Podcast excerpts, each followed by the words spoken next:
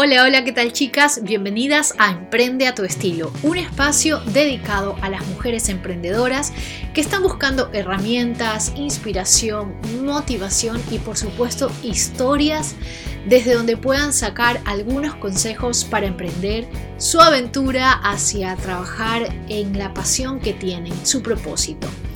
El día de hoy tenemos una invitada muy especial, siguiendo con nuestro ciclo de entrevistas a mujeres emprendedoras y esta vez vamos a hablar de un tema un poquito más técnico, pero que al mismo tiempo se convierte en algo creativo. Estamos hablando de la fotografía y del diseño gráfico. Dos herramientas claves al momento de crear una marca, al momento de diseñar un espacio en donde vender tus productos y por supuesto incluso en el manejo de tus redes sociales. Como les había anticipado, estuve buscando algunas mujeres emprendedoras que puedan compartir sus historias y en este caso la historia de hoy va a ser contada por Mac Álvarez. Mac Álvarez es una fotógrafa y diseñadora gráfica que hace dos años y medio emprendió su propio camino con un proyecto llamado Jin Jin. Ella nos va a contar, por supuesto, en detalle de qué se trata su proyecto, pero desde ya les anticipo que se trata de una historia muy inspiradora y que de hecho estoy segura que va a conectar con ustedes y con muchas de esas inquietudes que tienen acerca de soltar o no un trabajo fijo donde no se sientan felices, también apostar un poco más por esa esencia creativa que tienen muchas de ustedes y que a veces se sienten un poco atrapadas por la rutina y no saben si darle rienda suelta. Sin más preámbulos y por supuesto anticipándoles que toda la información sobre Mac Álvarez va a estar publicada en un post en el blog de animaya.com, les doy paso a la entrevista. El día de hoy tenemos como invitada especial a Mac Álvarez. Mac es dueña de un emprendimiento que se llama Jin Jin, el cual trata de fusionar el diseño gráfico y la fotografía, pero no desde un área técnica o netamente funcional, sino también con una rama muy creativa en donde lo que ella hace es tratar de transmitir la esencia de las marcas, eh, la idea para conectar, digamos, con una audiencia, así como también reflejar realmente lo que una marca quiere transmitir a su público. Así que bienvenida Mac, muchas gracias por compartir este espacio acá en Emprende a tu estilo. Hola, eh, un gusto y muchas gracias a vos por invitarme, la verdad que un honor. Ay, mucho gusto, mucho gusto. Bueno, estábamos conversando con Mac un poquito antes de empezar la entrevista porque yo venía chequeando su sitio web hace unos días atrás y la verdad me gustó mucho y fue una de las razones por las cuales dije, eh, a ver, necesitábamos tener obviamente la opinión de alguien que maneja tanto herramientas tan claves hoy en día para emprender como es el diseño gráfico y la fotografía, pero lo que me encantó era que parecía una galería de arte y, realmente es complicado encontrar ese tipo de perfiles cuando uno está buscando, por ejemplo, un diseñador gráfico. A ver, todos hemos sufrido alguna historia eh, con un final no muy feliz cuando hemos contratado un diseñador gráfico. A mí personalmente me ha pasado un par de veces, eh, pero quiero que nos cuentes un poco más. Eh, primero, que obviamente nos cuentes un poquito más de Jin Jin, nos puedas resumir y luego yo te voy a ir preguntando cosas relacionadas a ello. Dale. Eh, bueno, Shinjin es un estudio que nació hace dos años y medio, en donde yo buscaba, como comentabas recién, eh, poder desarrollar una parte creativa mía que tenía dormida después de trabajar muchos años en un mismo lugar donde ya eh, estaba como estigmatizada, por decirlo de alguna forma, en un lugar y necesitaba como reencontrarme como diseñadora y como fotógrafa y la idea era como em, tratar de, que no siempre se logra, pero bueno, tratar de elegir los proyectos en los que pueda trabajar y en los que pueda mostrar esto que decís, que te agradezco enormemente lo que comentaste sobre mis trabajos. Em, pero era un poco eso, era ver, eh, decidir qué, qué trabajos aceptar o siempre y cuando lo pueda hacer eh, en donde yo pueda también desafiarme a mí misma, ¿no? Como hacer cosas que no es siempre fácil eh, hacer cosas lindas cuando hay como mucha, mucho estímulo exterior y la gente ahora con internet que todo ve, todo sabe, generalmente quiere lo que vio en otro lado. Entonces también como ese desafío de encontrar una nueva mirada eh, sin, y original bueno, esa era como un poco la idea de Xinxin cuando, cuando empecé. Bueno, ahora entrando un poco en materia, eh, porque me interesa mucho, tengo muchas preguntas, eh, tanto desde mis experiencias como las que he tenido también con algunas alumnas que están dudando de a qué tipo de diseñador gráfico contratar o, o más aún si no tienen el presupuesto, desarrollar ellas mismas eh, tanto las herramientas de, su página web como obviamente la fotografía. Y como tú dices, ¿no? Con internet estamos como que al alcance de todo. Así que la primera pregunta es, ¿qué tan importante crees tú que es la imagen de una marca a través de un sitio web? Para mí es 100% importante también mucho con Instagram hoy en día, hay muchos, muchas páginas, muchos clientes que por ahí no tienen web, pero tienen un Instagram súper cuidado. Em, y es hoy por hoy la herramienta donde nos van a encontrar a todos. O sea, ahí estamos todos y no, no hay, creo que hoy es muy difícil que alguien llegue a tu trabajo por otro lado que no sea una web o un Instagram. Em, entonces creo que es súper importante. Por supuesto, soy una, más allá de que amo el diseño y creo que, y la fotografía, que también tiene que ir acompañado de una buena comunicación, una idea clara de lo que se quiere mostrar o, construir, eh, que haya algo por detrás del diseño. Soy una convencida que el diseño lindo sin algo atrás tampoco sirve, porque a la larga se cae. Entonces, eh, tiene que ser como un trabajo, creo que en equipo y de varias partes para, para lograrlo. ¿Cómo se hace, por ejemplo, para poder lidiar con clientes en donde quieren primar lo funcional antes que lo creativo, porque eso es realmente una de las discusiones más frecuentes que se tiene con un diseñador gráfico. Sí, sobre todo también la, velocidad, eh, que ellos quieren resultados muchas veces, pero es eh, como un, es como educar un poco, ¿no?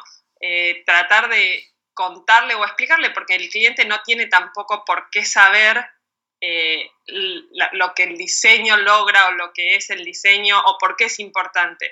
Entonces es un poco un trabajo de ida y vuelta, de, tanto desde mi lado, entender qué es lo que necesita el cliente y tratar de explicarle por qué es mejor hacerlo desde el diseño o, qué le sumaría un buen diseño, una buena foto.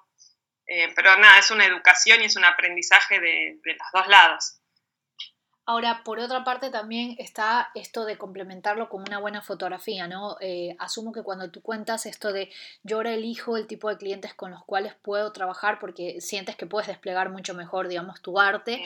¿Cómo haces con el tema de la fotografía si, si, por ejemplo, que también los hay, casos de que no necesariamente cuando contratas un servicio de diseño gráfico está implícito que te encargues de la fotografía? Sí, bueno, eso también depende mucho del cliente, pero también como te contaba antes, hoy con Instagram em, es muy necesario la fotografía porque eh, tiene que estar, porque Instagram es una herramienta de fotografía. Entonces, em, la idea em, es como, bueno, explicarles también eso y nosotros, eh, algo que nos pasó mucho últimamente y que empezamos a ofrecer es como un servicio de, ok, hacer una o dos jornadas de fotos para que ellos tengan un año de fotos de Instagram, ¿entendés? Para subir una foto por día y que no tiene que ver necesariamente con la foto mega producida, pero por ejemplo, si es una heladería, no sé, sirviendo helado, en la fábrica, los ingredientes, como encontrar un discurso también desde, desde la foto para contar lo que quieran contar.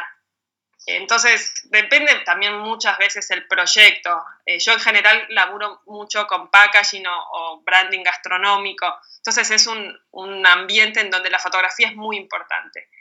En la moda también, pero bueno, yo creo que depende mucho también del tipo de proyecto eh, que, que, se hace. Em, ¿Cómo se hace, por ejemplo, esto que tú contabas de tener que reinventarse, ¿no? Venías haciendo una carrera, ah. digamos, bajo un montón de directrices, donde tenías que cumplir con determinado flujo de clientes, con determinadas eh, guías de diseño, y, cómo se hace para poder explorar más el lado creativo. Y te hago la pregunta porque tengo puntualmente un caso muy cercano eh, de una chica que tiene la misma fusión. Ella es diseñadora gráfica y también es fotógrafa y lleva alrededor de 6 o 7 años trabajando por una empresa empresa en donde diseña, por ejemplo, packaging y siento una frustración que yo no te puedo explicar, o sea, es como que... yo sí, yo la entiendo perfectamente. Claro, es como que ella dice, yo siento que todo lo que había aprendido eh, a nivel creativo se murió en esto y se le dificulta muchísimo salir a buscar trabajo porque obviamente la única referencia que tiene de portafolio es esto. Es esa, sí. Bueno, cuando, cuando yo decidí renunciar me pasaba, por un lado, que no podía mostrar los trabajos que había hecho y tampoco quería mostrarlos porque no los sentía propios, no los sentía míos. Desde tanto desde lo creativo, porque como decís, siempre hay una bajada de línea y hay un jefe que pone la última palabra y si vos decidiste que era rojo y él quiere que sea verde, va a ser verde. Entonces, eh, mi consejo y mi experiencia o lo que a mí me sirvió mucho, porque yo también estaba muy asustada en algún lugar de, bueno, ¿y qué pasa si perdí eso? Si ya no lo sé hacer, si hoy sola no puedo diseñar. Entonces me inventé proyectos, me inventé cuando renuncié y hasta que empecé a tener clientes, no sé, me, me inventaba, por ejemplo, bueno, a ver, ¿qué me gustaría hacer? Uy, bueno, siempre quise hacer, no sé, por decirte algo, eh, una marca de caramelos.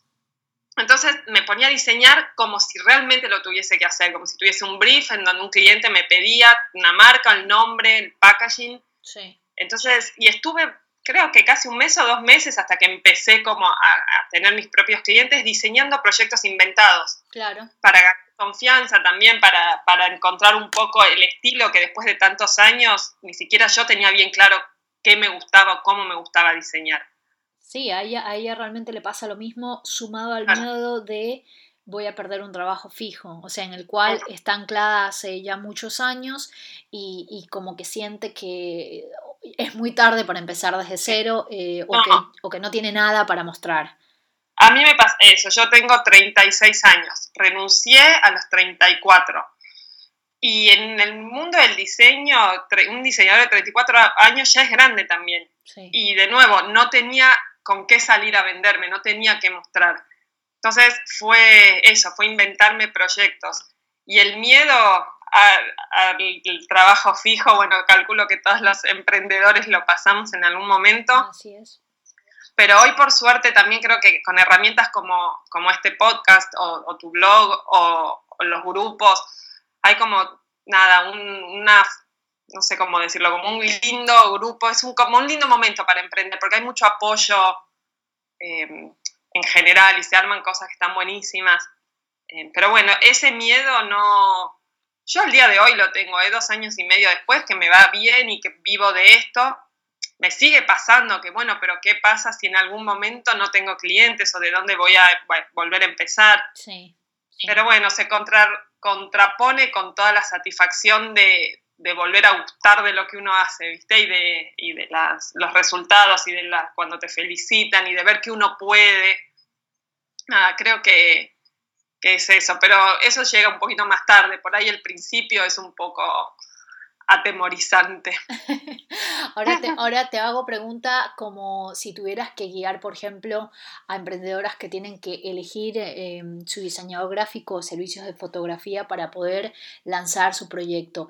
¿Cuáles serían, digamos, los puntos a tomar en cuenta claves como para que ellas no resignen esto de la identidad de su marca o de, o de su parte creativa que también la quieren mostrar ante eh, falta de recursos, por ejemplo, para pagarse un buen eh, diseñador gráfico? ¿Qué, es lo que no tienen que resignar? ¿Qué se tienen que fijar? Bueno, para mí, y creo que muchos diseñadores gráficos me van a matar si escuchan esto, pero principalmente, porque nada, nosotros tenemos como esta cosa de la, que tiene que comunicar sí o sí, que tiene que haber un mensaje, que estoy 100% de acuerdo, pero también estéticamente tiene que ser lindo y, y, te tenés que sentir conectado con eso. Entonces, para empezar, buscar a alguien que te guste lo que, lo que ves. Porque es muy difícil, nada, buscar a alguien por ahí que es bueno, porque es más barato, porque no va a llegar a ningún lado. Yo tengo una, una clienta que hasta que empezamos a trabajar, vi por, eh, nada, hacer proyectos que nunca terminan de salir, como que cuando estaban por salir, no, al final no le convencía la marca que habían hecho, pero bueno, ya el trabajo estaba hecho, entonces lo tenía que pagar. Y estuvo como años, eh, nada, pagando diseños que no, usó. Entonces, eh, entiendo que es, es difícil al principio como la, cuando uno está em, emprendiendo, que está por ahí con la plata justa o, pensando, bueno, cómo optimizar. Pero creo que hay que entender también que es sumamente importante la parte de diseño. Y, no, y hay millones de diseñadores, no sé, en Behance puedes encontrar millones de diseñadores que son excelentes y que por ahí son chicos o, jóvenes que todavía están estudiando y que, quizás no tienen la, por ahí, eh, para la, proyectos packaging sobre todo, que es un poco más, necesitas un poco más de conocimientos técnicos para la impresión, para los sistemas de impresión, pero por ahí si necesitas una marca, hay muchos diseñadores muy talentosos que, no, que no son caros, que lo pueden hacer. Behance para mí es una re linda página para, una plataforma para encontrar.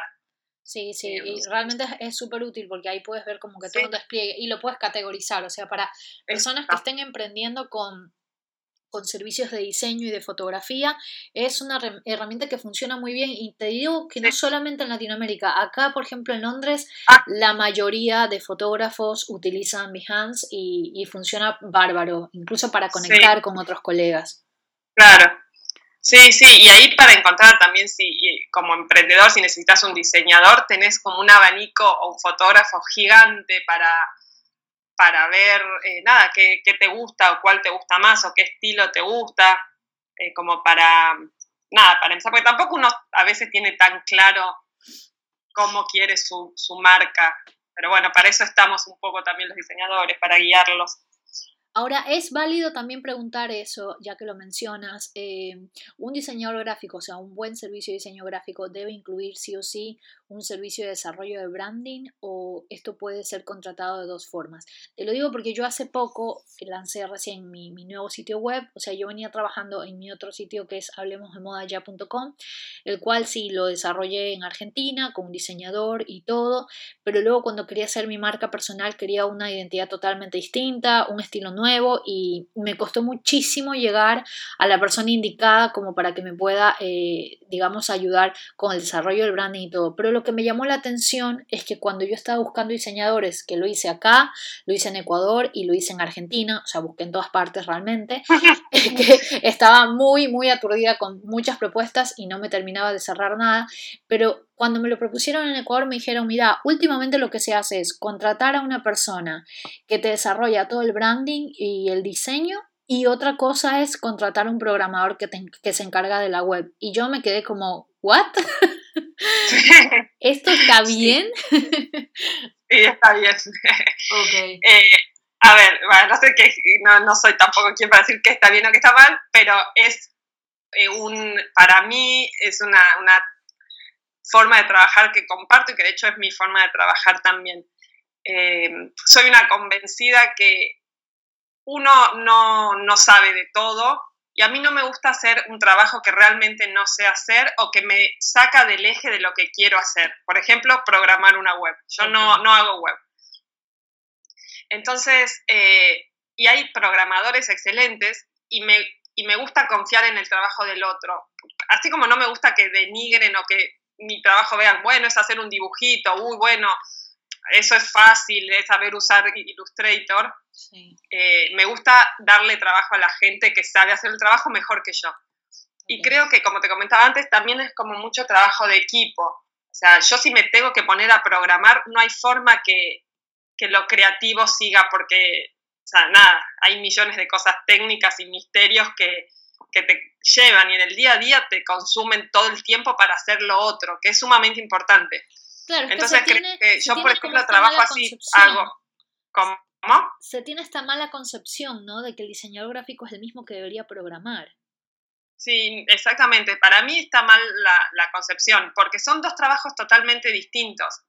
O sea, realmente es como que un dentista tenga que operar del corazón. No sé, como que está relacionado, por supuesto que sí, eh, pertenecen a un mismo universo, em, pero, pero son trabajos distintos. Sí tienen que ir de la mano, sí, yo sí genero todo el branding y hago un look and feel de la web y después es un trabajo mano a mano con el programador en donde yo voy eh, como em, no sé, apoyando o corrigiendo, por decirlo de alguna manera, o dando mi opinión, o bueno, esto por ahí, esta tipografía puede ser un poco más chica, o esta foto que se vea más grande, como darle una dirección de arte al programador, no es entregarle y que haga lo que pueda o lo que quiera.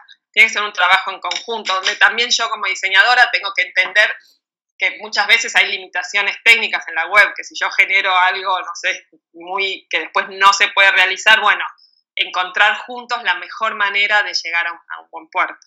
Y ahora hablando un poco esto de, la inquietud que tiene mucha gente que está emprendiendo y por ahí no cuenta con los recursos, ¿no? Voy a hacer una pregunta clave porque esto quiero saber la opinión en serio de una persona que trabaja ah. eh, tanto en diseño como obviamente que trabaja en equipo con programador. ¿Qué opinas de las plataformas em, autodidactas para crear tus propias webs, como Wix, por ejemplo? Sí. Eh, a ver, de nuevo es un, es un terreno un poco muy contrarias y las dos las opino las dos. Por un lado, como te decía antes, eh, nada, soy una convencida que me gusta que haga el trabajo la gente que sabe. Pero al mismo tiempo me encanta que hayan herramientas donde todos podamos aprender un montón de cosas que de otra forma no podríamos. Entonces, eh, creo que es sumamente importante contratar a un diseñador y todo, y en, porque a la larga que uno lo haga, eh, no, a la larga no te va a terminar gustando o no va a estar del todo bien, pero si no tenés esa posibilidad, nada, aplaudo a la gente autodidacta y aplaudo a la gente que tiene ganas de aprender, pero, que, pero tomándolo con respeto también, no, eh, bueno, ay, tiro dos fotos acá y ya está. Bueno, entendiendo que, quizás no es la mejor forma, pero que es una solución que se puede, nada, que momentáneamente se puede utilizar y después ir creciendo o ir mejorando. Eh, pero bueno, nada, todo lo que sea aprender para mí está buenísimo. Claro, porque eh, hay, hay esta cosa de que antes cuando uno establecía, ¿no? Que quería abrir un negocio, ¿no? Estamos hablando hace muchos años atrás. Eh, lo importante era poder conseguir un préstamo o algo para pagar el alquiler del local. Y, y, por ahí todavía no se termina de instalar la importancia de que pagar el alquiler del local en ese momento o comprar un espacio es similar a pagar por un diseño gráfico que realmente va a ser donde alojas tu marca, ¿no? Sí, exactamente. Y más en, como hablábamos antes, en cómo está hoy el tema de Internet. Hoy, o sea, yo no busco nada, no compro nada, no hago nada sin antes buscar en Internet a ver si hay un review, si qué es, cómo es su página, cómo, cómo son sus fotos o cómo cuentan o cómo muestran lo que hacen. Si busco un restaurante, me fijo en las páginas, o sea, en internet no hay nada y creo que somos la mayoría, que ya quedan muy pocas cosas que uno hace sin consultar internet. Entonces, tener un local o un alquiler es igual de importante que, que cómo mostrás eso que tenés hoy en día. Eh, nada, me es mi, humilde opinión, pero eh, cambió mucho el diseño con, Internet. Eh, bueno, cambió mucho todo con Internet, pero, pero el diseño y lo que uno muestra y cómo uno se muestra, porque la gente también es muy despiadada. Eh, y todos tenemos o creemos que tenemos como cierto derecho a opinar de todo y por ahí si no mostras algo bien y viene alguien y te hace un mal review o te pone una cosa mala o por ahí se te cae un laburo de, no sé, de años que estuviste construyendo, realmente porque alguien, en, la gastronomía pasa mucho, pero hay que ser muy cuidadoso con lo que uno muestra o cuenta, porque todos vemos todo. Hoy es medio el gran hermano, ¿viste? Internet, entonces... Sí, sí, sí, sí, es que es así, es así. Eh, sobre todo, por ejemplo, ahora quiero entrar un poco en la parte de la fotografía, eh, lo mismo.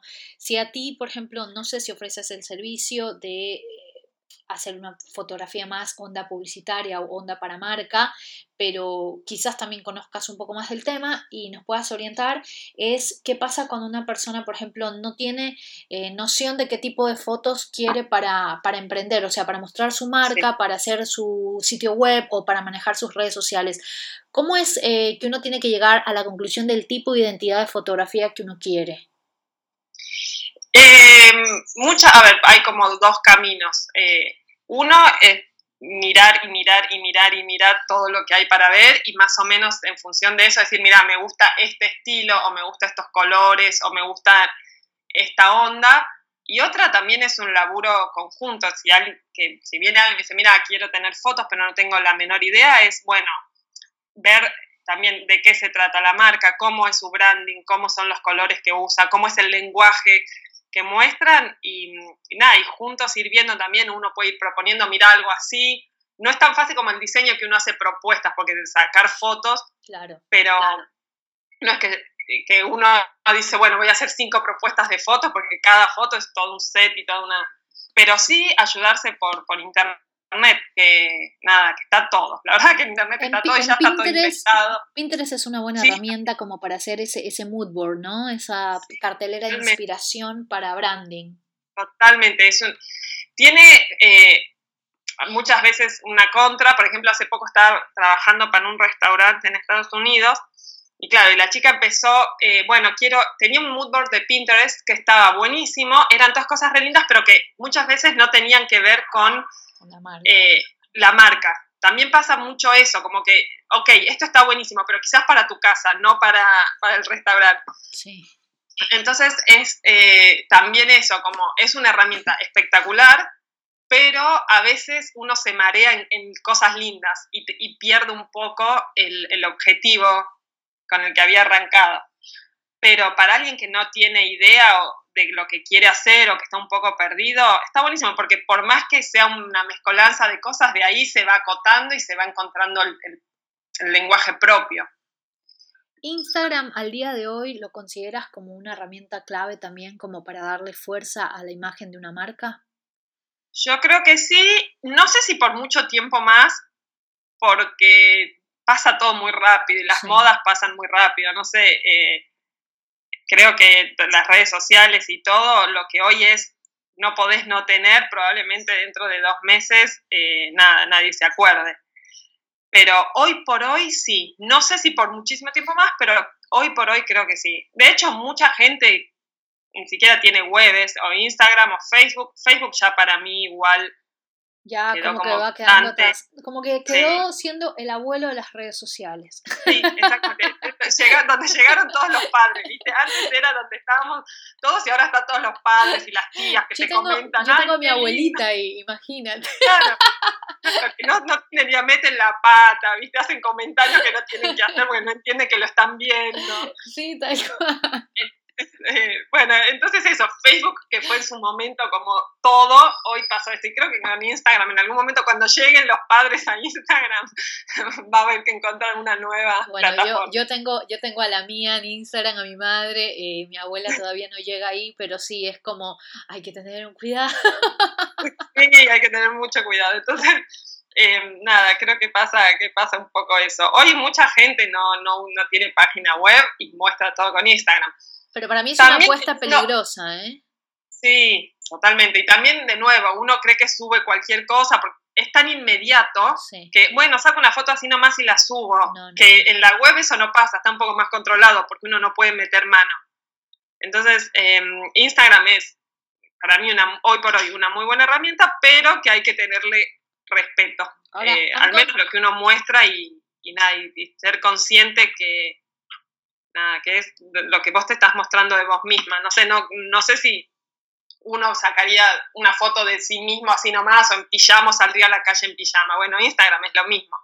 no, no vas a salir a la calle en pijama. Entonces, pero tiene una inmediatez y una facilidad que muchas veces hace que uno pierda y nada, y suba y cualquier cosa. A mí me pasa, por ejemplo, eh, con algunas chicas que están haciendo los cursos de asesoramiento de imagen y lo que más les preocupa de, tener que meterse en el terreno de las redes sociales o de armar un sitio web es esto, ¿no? ¿De dónde saco material? ¿Y cómo me tomo las fotos? Y es que yo me tengo que poner delante de la foto. ¿Y es que qué voy a hacer? ¿Y de dónde saco ropa? ¿Y cómo armo? Y realmente hay un punto en donde la fotografía... Em, como que uno lo puede también manejar desde otro lado, ¿no? O sea, no necesariamente esto de, tener que exponerse uno mismo, sino, por ejemplo, el área que tú manejas, que es una fotografía más creativa, eh, ah. y poder comunicar cosas con elementos y no necesariamente esta sobreexposición a la que mucha gente le tiene miedo. Exacto. Sí, sí, exactamente. Hay mil formas de, contar. Y también ahí tiene que ver mucho eh, community manager que uno contrate o uno mismo, pero nosotros, eh, como te contaba, por ahí hacemos fotos, eh, no sé, de una, qué sé yo, te doy un ejemplo que, hicimos, de una heladería y nada, sacar fotos de unas manos sosteniendo almendras. Después está en uno decir, bueno, eh, la, usamos la mejor materia prima, almendras, ¿entendés? Como encontrarle, que no sea una foto linda y nada más, pero encontrarle también qué contar con esa foto.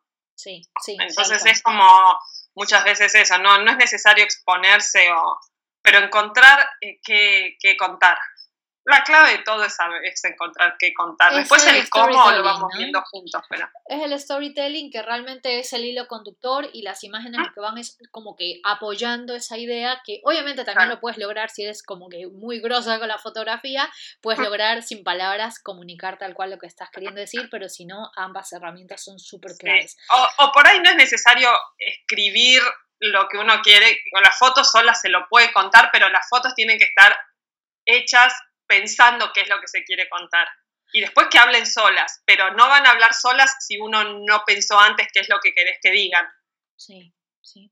Y bueno. Bueno, ha sido una muy buena entrevista. Muchísimas gracias, Mac, por tu tiempo, por tus consejos. gracias a vos.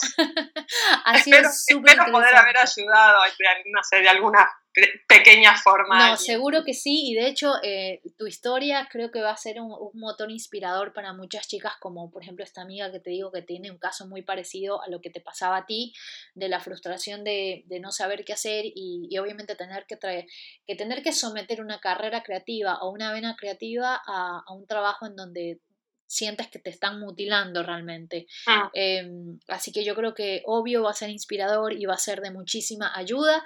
Eh, para todas las que estén escuchando la entrevista, quiero que sepan que cuando subo el podcast a iTunes, aparte yo subo un post a animaya.com en donde me voy a encargar de poner todos los datos para que, bueno, tengan una referencia obviamente de Mac, de lo que hace con Jin Jin y así la empiecen a seguir también en sus redes sociales.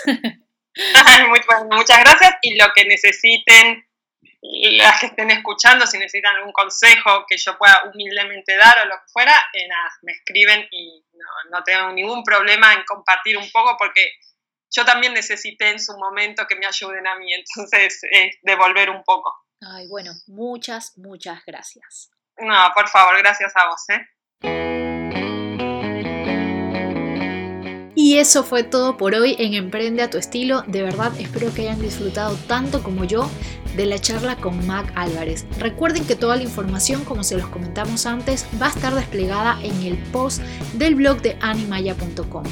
Si tienen inquietudes, ideas, sugerencias o si quieren compartirme su historia también para el ciclo de entrevistas en Emprende tu estilo, me pueden contactar a través del correo hola.animaya.com donde además también voy a estar receptando sus comentarios y preguntas en caso de que tengan alguna inquietud para Mac.